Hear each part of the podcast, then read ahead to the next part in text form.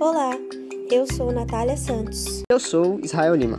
Sejam muito bem-vindos a mais um episódio do podcast Focando, o um podcast que toda semana traz uma série para se aprofundar em assuntos da atualidade, com opiniões de especialistas e também anônimos que viveram na pele o assunto tratado. No episódio de hoje, veremos como cada decisão que tomamos na vida é importante. Mas o que fazer quando essa escolha fica entre ir trabalhar, trazer o sustento para a família, se expondo a uma possível contaminação, ou ficar seguro em casa saudável correndo risco de perder a moradia? Para ilustrar bem essa situação, temos hoje a história da Andrélia Morim, uma barista de 25 anos que nos contou como foi se recuperar do diagnóstico da Covid e depois disso continuar se arriscando para ir ao trabalho todos os dias. A recuperação foi bem lenta, né?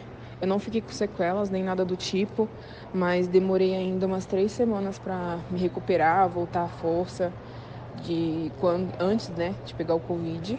E quando eu voltei a trabalhar, na verdade, quando eu estava com Covid, né, que eu descobri e mandei a, a foto para minha gerente, eu fiquei com medo deles me mandarem embora. E quando eu voltei, eu ainda tinha esse medo de, de ser mandado embora, né? Porque são 14 dias que a pessoa fica afastada, é, já é um custo para a empresa. Então eu tive esse medo. Eu acho que a maior dificuldade em voltar a trabalhar foi conseguir lidar com as pessoas. É, como que eu posso dizer? Eu não sei se era para ajudar de alguma forma interiormente, mas as pessoas estavam muito estressadas mentalmente, ignorantes, egoístas e neuróticas, né? A gente entende, mas só que tava muito pior. Então acho que essa foi a parte mais difícil de voltar a trabalhar.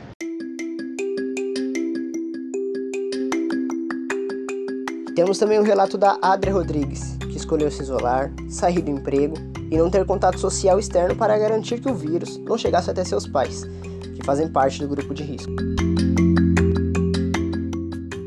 O meu caso na pandemia, eu estava na faculdade, eu me formei o ano passado, inclusive, e, e eu tinha tava começando a fotografar, então eu estava trabalhando com fotografia.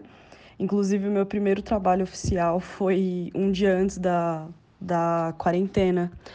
E aí eu tive que parar de fotografar, né? Porque a gente estava em quarentena. Teve uma época do ano que eu tive que vender a minha câmera para conseguir pagar a faculdade, o último semestre. E alguns tipos de trabalho eu acabei rejeitando. Por exemplo, eu sei que trabalho de telemarketing é fácil. O que mais pesou para que eu ficasse em casa, preferisse ficar em casa, é que os meus pais eles são idosos. É, minha mãe tem 63 anos e meu pai tem 66. E a minha mãe ela tem várias comorbidades. Então eu tinha medo e eu comecei a ter crise de ansiedade toda vez que, por exemplo, eu ia ao mercado, porque na minha cabeça eu poderia pegar é, Covid e passar para um dos dois e um dos dois vir a falecer. A principal fonte de renda foi o salário do meu pai. O meu irmão ajudava, mas quem pagava tudo era o meu pai.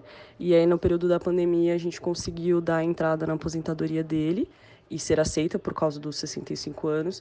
E a aposentadoria veio com um valor maior do que o salário que ele recebia, então ajudou bastante.